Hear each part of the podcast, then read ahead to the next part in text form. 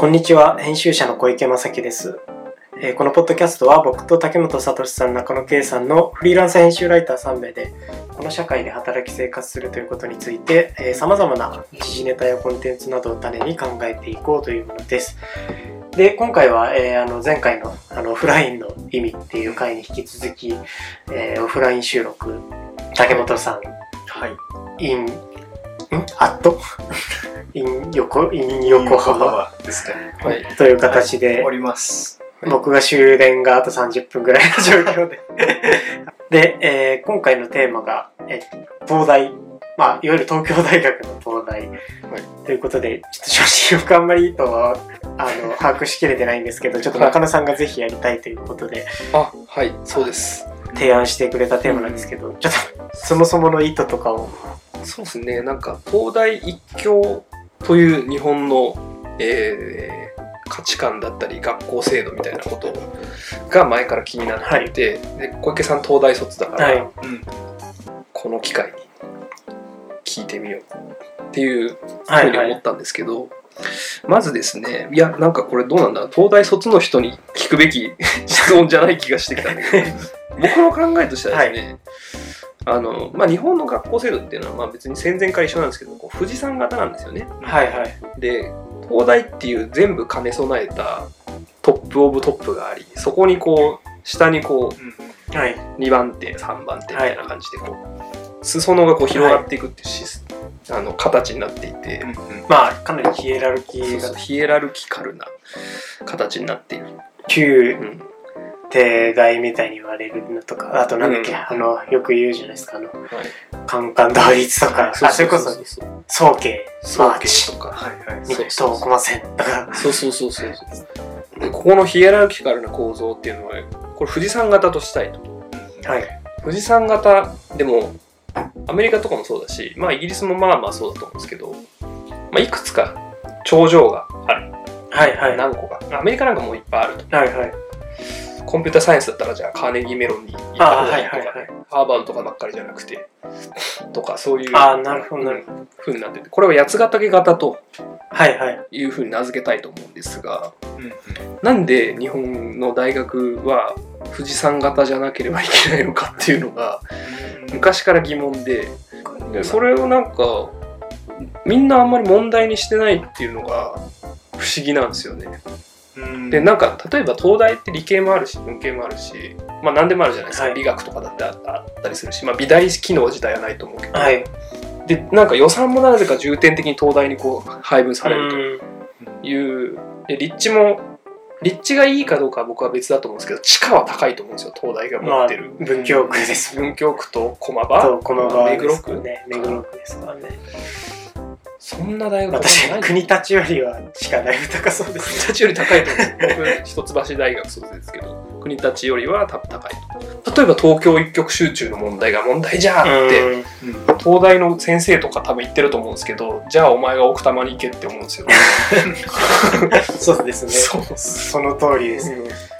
なぜそれこのことが問題にされないのかっていうことも問なん気になるし。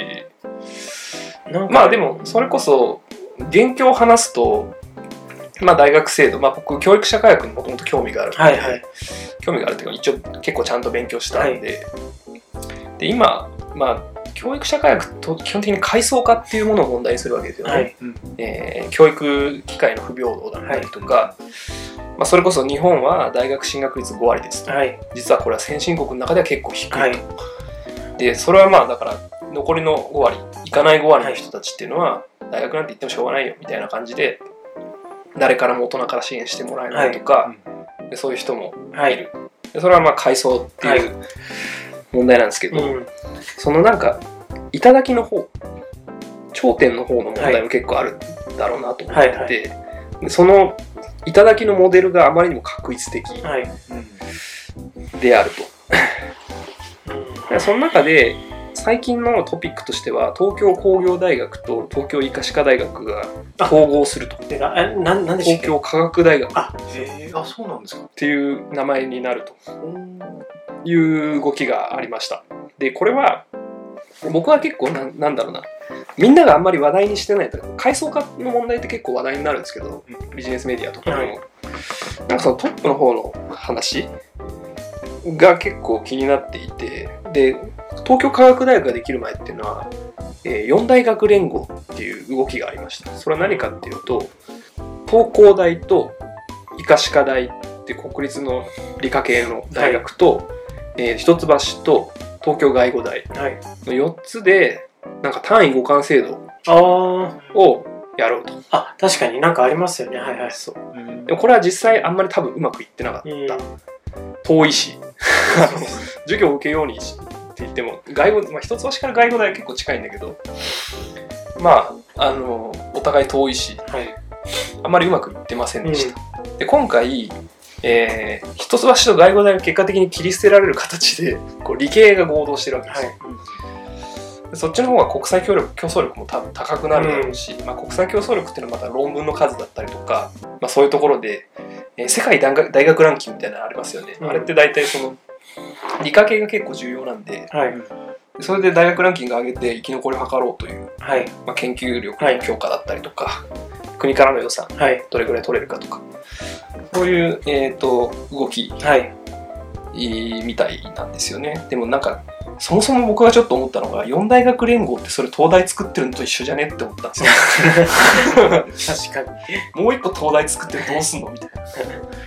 う んっていうのもある。であともう一個は、えー竹本さんがよくもしかしたら知ってるかもしれないですけどあの大阪の、えーあの大阪ではまさこれい維新維新先輩たちが、はい。維新の先輩たちがはいですね、。パイセント。パイセンたちが。やっぱ彼らは非常にとその東京に対する対抗意識でやっぱりすごい強いから、でも大阪の大学ってどこって言われたら、まあ、関西の大学って言って京都大は強いと、はい。大阪大もね結構有名なところではあるけど、なんかこうブランド価値がそんなにすごい高いわけではないっていう意識を多分持ってらっしゃるのかなと思ってて、でそれで大阪府立大と、えー一律大はい。が合併して、新大学名称は大阪維新大学とか、イノベーション大阪イノベ大ーション。阪イノベーション University みたいなちょっとありそうです。名前が大阪公立大学なのかああ、まあ、確かに。まあ、納得といえば納得です。な、結局どっちやねんっていうですけど。でこれ英語表記は University of Osakaらしいんですよあ、あっちの大阪は大阪 University。っていう動きがありますと小賢しい。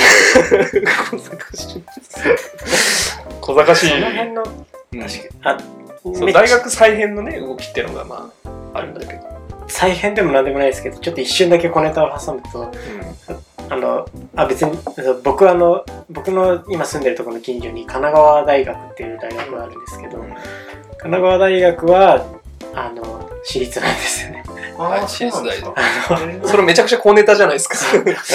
いや、今ちょっと名前のところで、神奈川の国立大学は横浜国立国立大学っていうそう。とこなんで。いやでもありますあります。あのケンブリッジ大学のカレッジたちにま混ざってケンブリッジブルックス University っていうのがあっああ、なるほど。てなんかケンブリッジブルックス大学みたいな感じで言われるんですけど全然違うみたいな そう全世界的にあるんですよそれこそそうなんですよね。まあちょっとその点についてちょっとなんかコメントあったりしますか 僕が今話した。そうですね、ちょっと内容直接、富士山型と八ヶ岳型。うん。ちょっと正直その予算面とかはあんまり把握してないですけど、どうなんだろうな。でもなんか、うん。それこそなんか最近のよくあるブーブーカの時代、霧みたいな話。あの、考えると、東大って別にそもそもなんかうん。微妙じゃねっていうふうに僕的にはやっぱ思ってしまって、その例えば東大ってやっぱもともと東京帝大じゃないですか。で、うん。まあやっぱり管理要請ですよね。あの、うん特に文系の機能は、あの、まあ法科の法学、帝大法学部っていうのが、まあやっぱ絶対的なうん。エリートコースで、その管理、やっぱその富国強兵の中で管理を養成するために、まあ、管理向きの人材を集めるっていうのが、やっぱり今でも言って生きてて、例えばその、で、まあやっぱそれと比較よくされるのが京大ですよね。で、まあ、うん。うん。まあ、京大も当然京都帝大出身ですけど、まあ、京大はやっぱもうちょっとよくそのだから自由な学部とか言われますけどまあ管理というよりは学者とかをし実際そのやっぱり特にて、まあ、僕はちょっと哲学とかうんよく見てるからかもしれないですけど、まあ、東大出身の哲学者と京大出身の哲学者だったら圧倒的に後者の方がし影響力もやっぱ大きいですよね。ってなって例えばその今もその入試問題とか全然違うんですよね。あのうんまあだから多分一応そのね多分文系で言えば偏差まあどうなんだろう一橋とちょっとわかんないですけどあのまあトップ東大2京大だと思うんですけど、東大ってすごい情報処理能力を求められる。そうっすよねあれもなんか僕、まあ、東大受験しようかなってはい。考えたことあったんで見たんですけどこんなの無理だなと。うんなんかいっぱいあるんですよ問題が 一個一個はそんなに難しい。てか、あある意味、あなんかね、基本的っていうか、うん、スピード重視なんですよ。制限時間の中でどれだけこうやりきれるかみたいな。なんかだから、英語の問題とかって結構顕著で、僕もじ、まあ、10年以上前なんで、だいぶうろ覚えですけど、あの、東大とかはとにかくその、き問題の形式がいっぱいあって、その、まあ普通に2、3行和訳させるのもあれば、あの、要約せよみたいな、このうんパラグラフを。みたいなのあれば、文、えっと、段落の並び替えとか、あとなんか、本当なんか単語埋めていくみたいな、うん。そういうなんかいろんな種類の問題がいっぱいあって、とにかくタイムアタックみたいな。あの別にそれぞれを時間かけて解くのはそんなにむ難しくないんですけど、ある一方で、だって兄弟とかは、なんだろう、なんか決め打ちですよね。そうですね、かつあの、なんもう10行ぐらいの和訳とかなんですよ。あのでああ、いう長い。で、しかも結構む、なんだろう、かなり難しい、難しいっていうかこれだから僕ちょっとツイッターに書いたけど多分兄弟と一橋だと結構似てるんですよあ、はいはいはい。確かにそうかもしれないね、問奇問っていうかなんか難しい問題とりあえずだからバーンって出せるそうそう。なんじゃこれやみたいな感じになって結構じっくり考えて、一橋なんかその歴史世界史とか日本史の問題全部記述なんですよ。でなんか日本史なんか例えば僕世界史なんでじ日本史のこと詳しく知らないですけどなんかとりあえずなんか原稿用紙みたいなの渡されて、はい。でなんか問題何問かあるんですよ。何々について述べよみたいな論述問題。文字数は受験生が決めないといけないんですよ。それそれぞれの問題の文字数。えー、そうなんですね。面白いですね。確か。そう。であの世界史も一応全部なんか何百字って決まってるけど一問一答全くないんですよ。へー。全部記述なんで、はいはいはい。でやらされると。なんかしかもなんかね一橋はなんか頭おかしいからなんかこうロシア史とか出してくるんですよ。知らんわみたいな。あすいません。知らんわじゃないっす。あの僕その問題多分多分満点だと思うんですけど。でそうね。でもなんかそういうなんか意味不明な問題を出してきて、試してくる。あれなんどうなんだみたいなで5割ぐらい取れれば合格だと言われているうん。っていう。あ、でも、そっか、それで、これ超格論になりますけど、東大の入試問題で1個だけ多分評価できるのは日本史で、あの、超独特なんですよ。で、あの、なんか資料の読み解きなんですよね。うん。一般的な、その、なんだろう、なんとかの欄について、その背景と意義をまとめようとかいうの全く出なくて、みんな初めて見るような資料がバンって出てきて、うん。それを読解せよみたいな。だから逆に言うとそんなに、まあ知識は多分比較的いらないって言われてて、まあ、うん。それはなんか、いいか、まあ僕的にはなんかいい面なのかなっていうのは思いつつ、まあでも基本的には情報処理系ですよね。まあでもそれも情報処理っちゃ情報処理なのかもしれないですけど、うん。そう。で、まあそう、ちょっと話戻すと、そう、ってなった時に、多分なんか、まあね、それ、そういう情報処理バンバンできる人ってなんか、これからどれくらい必要なんですかみたいな、まあなんかそのよく雑に言われてる、そういう人って AI に代替されるみたいな、まあ別にああいう議論は別に乱暴すぎると思いますけど、まあとはいえやっぱ体制としてはそうじゃないですか、どう考えても。ってなった時にそもそも、なんかもう、ああいうい今までの東大っぽいなんか、能力の人って別にもうどんどん不要になっていくと思いますしうん。いやまあわかんないけどね。うん。しまあこれは僕の超肌感ですけどうん。どうなんだろうな。肌感肌感知りたいですね。肌感。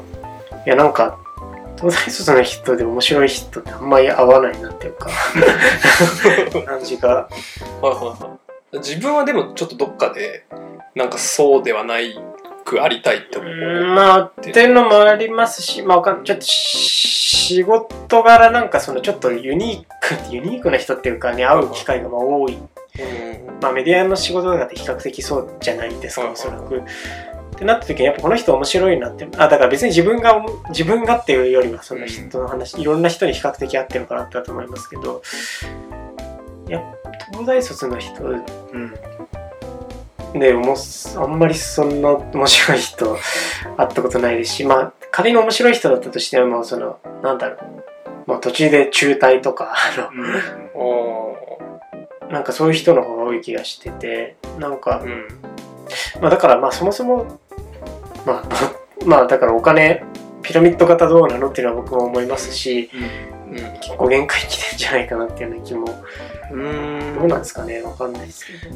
なんかあとやっぱ東大ネタで言うとやっぱあの親の年収問題。ああはいはい。平均年収1000万超えとでそれはなんかよく知られてる話だと思うんですけどなんか太田利正さんっていう教育評論家の人はいはいルポ熟歴社会っていうはい。本を出してて、熟歴はありますよね。そういうなんか鉄力会っていうなんか代々木にあるなんかすごい新興宗教のビルみたいながあってでそこになんかこうあの目のひ僕よく代々木に行ってたんですけどそこ通りかかると目の光を失った中高生たちがこうやって吸い込まれてくるあれ日本のガンだと思ってます。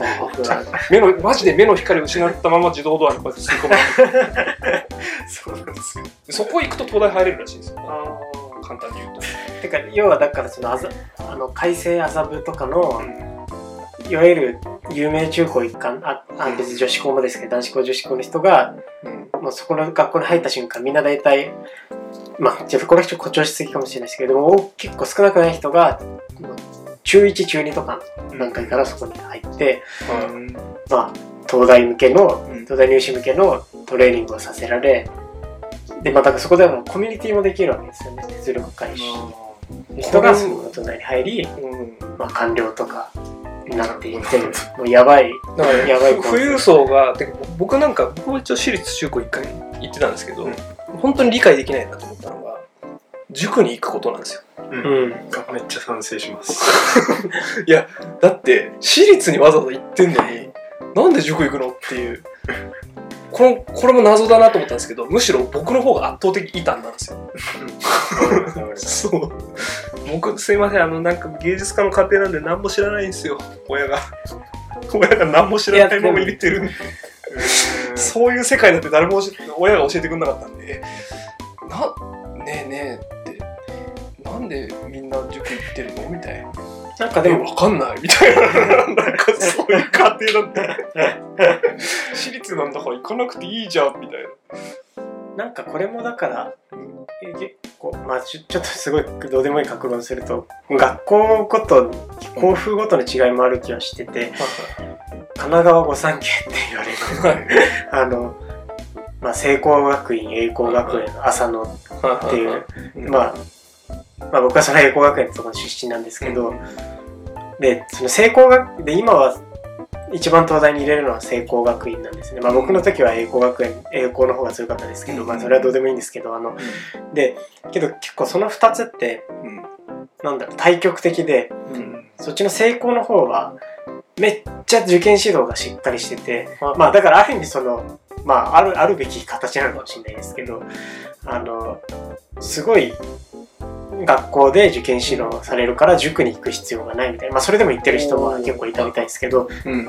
そんなに行く必要がないみたいな形なんですけど、一方で僕のところとかは、本当に受験指導しないんですよ。あの本当に高3とかになっても適当で、まあ、だからもうなんだ僕ももう高3とか逆に学校には休憩しに行ってたみたいな感じだったんで、まあ、だからなんだろう、お金のつで、まあ僕はでもそんなに塾とかは、まあところどころ使ってたぐらいで、そんなにがっつり行ってなかったんですけどうん。でもなんだろうなそのまあでも確かにうん。僕もお金の使い方としては普通に無駄だなっていう気はうん。する一方でなんか逆にその受験特化の教育は教育でえっとなんかつまりあんま受験のこと気にしない学校だったからよかったなって思うことはなくはないので、うん。まあ、難しいなっていう。うん。え栄光とか成功の人は鉄力会に行かないんですか？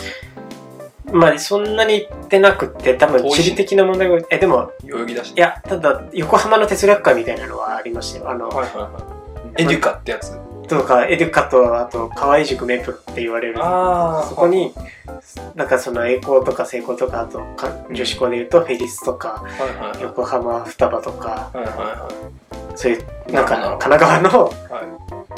エリート中高一貫校の人たちが行って、まあ、東大に行っていくみたいな。まあだから鉄力会のなんかしょぼい版みたいな。な これねなんかね僕なんか高校生の時は基本的に野球しかやってないのであの全くそういう受験情報とか全然知らな 知らなかったんですけど高3の夏ぐらいになって気づいたのがなんかねみんな塾行ってると、うん。で塾何しに行ってるかって言ったら、まあ、当然お金親の金使ってなんか受験対策しに行ってるんですけどこれ出会い系なんですよね。あそれもありますね。あのそれをね高3の夏ぐらいに知って、うんやっぱ悔しかったです。なんかなんで俺はこんなこと知らなかったんだみたいな。時期通りの出会い系なんですか時期そういう通りなんかそのエリートハイソサエティのなんか出会い系があるんですよ。そういう場なんかメプロとかその鉄力会とかでそういう鉄力会はなんかそうでもないみたいな、いや結構公認であそうだから基本だからそもそも男子校と女子校なんで異性とあまあだからこれもだからね。うん。そのヘテロ恋愛が前提の考え方ではあるんですけどあの異性と出会ううん。ためには学校の中にいると出会えないと。物理論理的に。うんまあまあそれはあるよね。となんかつまり学校の外に出なくちゃいけないんですけど、まあ、一番なんかその公認かつうんうん。なんか格なんか自然感が出るのがそういう塾で。塾の出会いっていう。いやもう本当に許せないなと思ったんですけど。そのな何が許せないかっていうと親の金で私立行って親の金で塾行って親の金で出会い系でしょ？何なの？お前らみたいな 自主性はないのかそこに。なんか。いやもうでもねそれ情報力なんで僕全く野球にしか興味がなかったんで知らなかったんです。いやでも知らない方がいいじゃないですか。みんな知ってみんな割と知ってた。後で聞いたら、あうん。いやそうなんやみたいいやまあ僕はそうですね。しなんかまあそれは別にまあ出会うのはいいんですけどあのいやだから結局そういう人たちがまたなんか多分昔もなんか別の回で話したような記憶があるんですけどまあそのまま東大とかに行ってうん。な、似たような人たちのまだコミュニティの中で行ってそのまま官僚とかになっていって、うん。まあ今だとその、ね、多少なんだろう官僚だけじゃなくてうん。外資コンサルとかうん。に行くんだと思いますけど同じ。ですよね。それは同じです。だからそのあのサークルがなんだろうまあもちろんそれがいい面に機能すればいいんですけどなんかそのサークルの中にいる人まあ僕はあんまりいいものとして映ったことがなくて。いうん。やその中でなんだろう。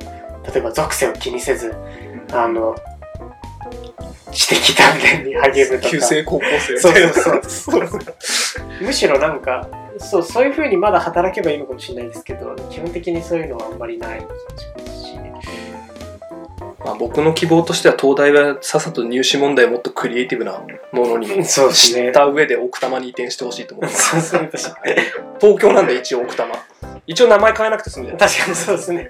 あのねなんか奥多摩キャンパスいいですね。そうそう。箱根とかに移転したらちょっと神奈川大学に名前を 神奈川大学すでにあるんだけど。東京電機大学とか千葉にあります？あでもなんか奥多摩。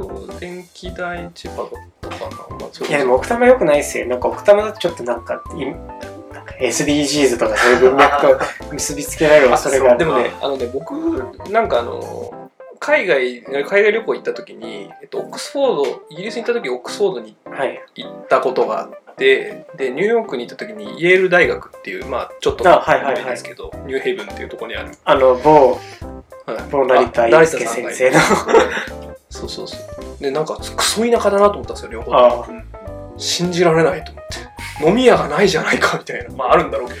あのオックスフォードのなんかメインストリートみたいなところにはまあちょこちょこありますけど。つくばとかと近いんですかね日本でいうと。どうなんだろうね。いやでも森が多いですもうちょっと。ああなるほオックスフォードとか。イェールはまあそんな森多くないけど自然が多いですねでなんか後で気づいたまあ一橋も結構それは似たところがあって、まあ、自然が多いと。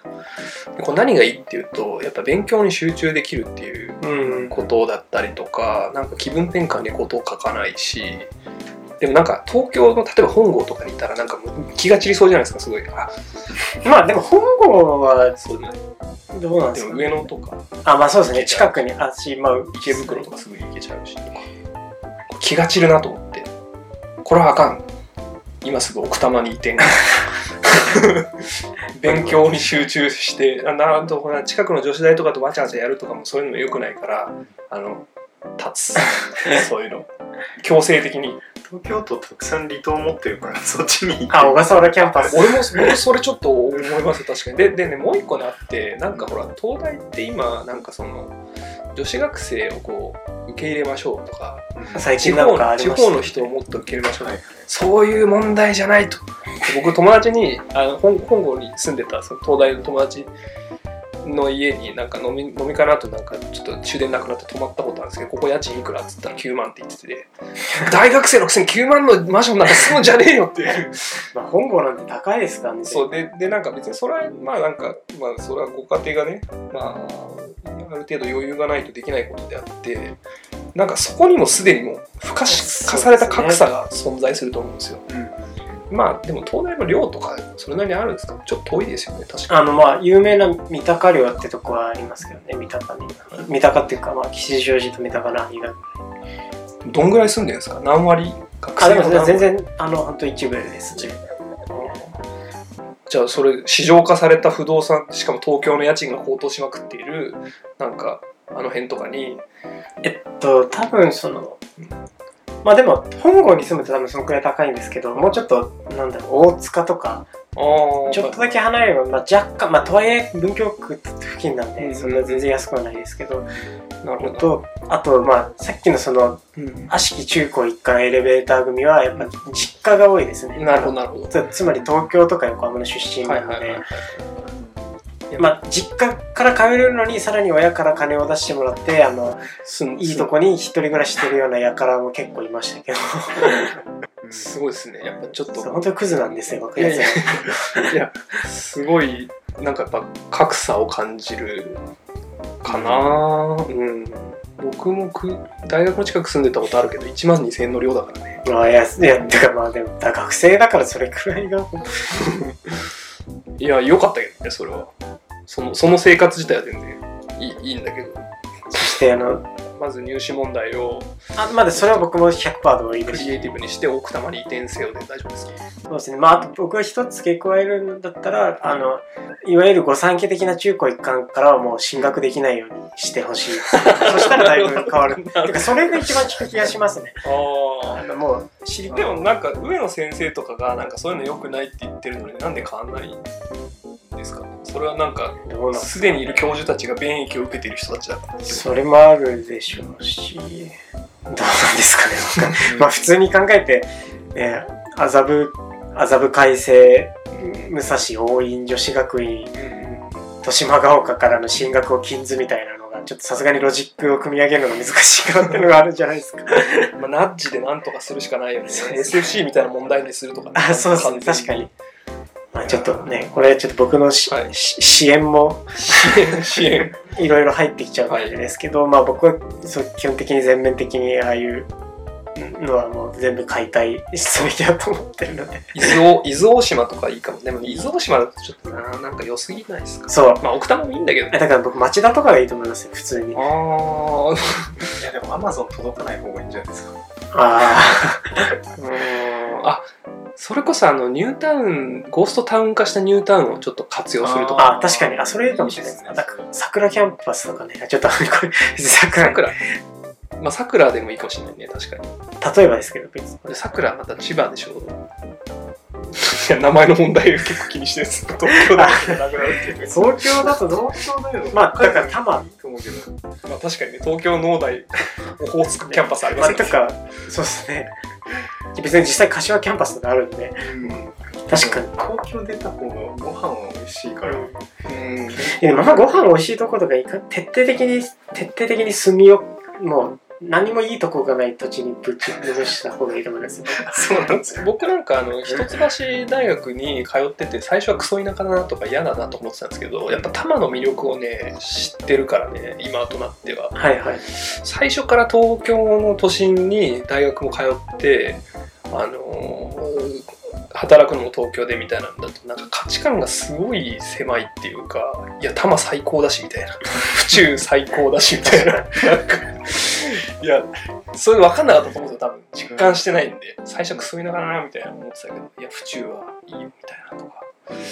若葉台はいいよとか。若葉台っていうのはあ横浜の若葉台じゃなくてあ成績差があるのかと思うのでも多摩は一ついい気がしますけど。でもまあ今ちょっとさすがに もうすでに多摩は多摩で一橋はじめいろんな大学圏が形成されてるのはあれですけいいんじゃないですか。だから仲良仲良しになればそれでそうなんですか。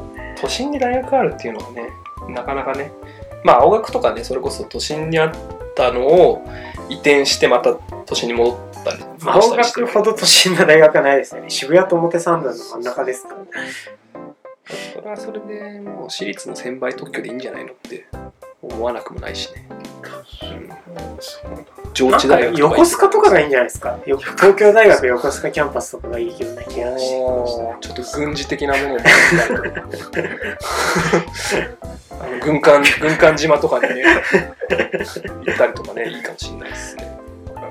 左巻きの人は軍歌の足音が聞こえるとか言い出しそうな。防衛大学校も近くにある。東大左っぽい人あんまいないと思うんでそうなの？そうなんですか。うんてかなんか普通にあだからいわゆるその現状維持自民党支持みたいな人たちが多い気がします、か。一橋だと左翼じゃないと人間じゃないみたいな。いや逆に。そういうカウンター精神とか一切ない。逆になんか僕だからなんか普段の言動からなんか右派と勘違いされるんですけど僕ゴリゴリの左翼の先生 ゼミにいたの。でこの間もねすごかったこの間そその先生とランチしたんですけども天皇制に対する批判が半端なかったです特になんかリベラル派が大好きなあの平成天皇って今の上皇はい。に対してもうめちゃくちゃもうディスってましたよ、あいつ憲法違反だから。あのなんか異例行為とかみんな人気があるけど俺全部憲憲法違反だから。みたいなそんな感じの苛烈な批判を行われてましたけど。でも私も多分全く同じです。UCL はもう左翼の巣窟左翼の巣窟。そうあの寮の前の公園で毎週のように共産党が集まってなんか寮ったりしてるんですけど。私自衛隊入ってますから。確かに。多分同じようなやっぱりなんか左翼じゃないとダメですよ。確かに。ねまあね健丈さんも左翼でなければ人間左翼そうなんですか一度若い頃に左翼にかぶれないやつは人間じゃないみたいな。まあ今はもちろんだから彼は全然うん。むしろ右寄りですけど、そうですね。っていうのでじゃあ。ちょっとまとめましょう。はい、はい、じゃあじゃあ奥多摩に移転ということでよろしくおたまに願いします。点とあともうちょっとさあの左的な色合いを帯びた方がいいんじゃないかということで。じゃあそんなところでありがとうございました。はい、ありがとうございましたた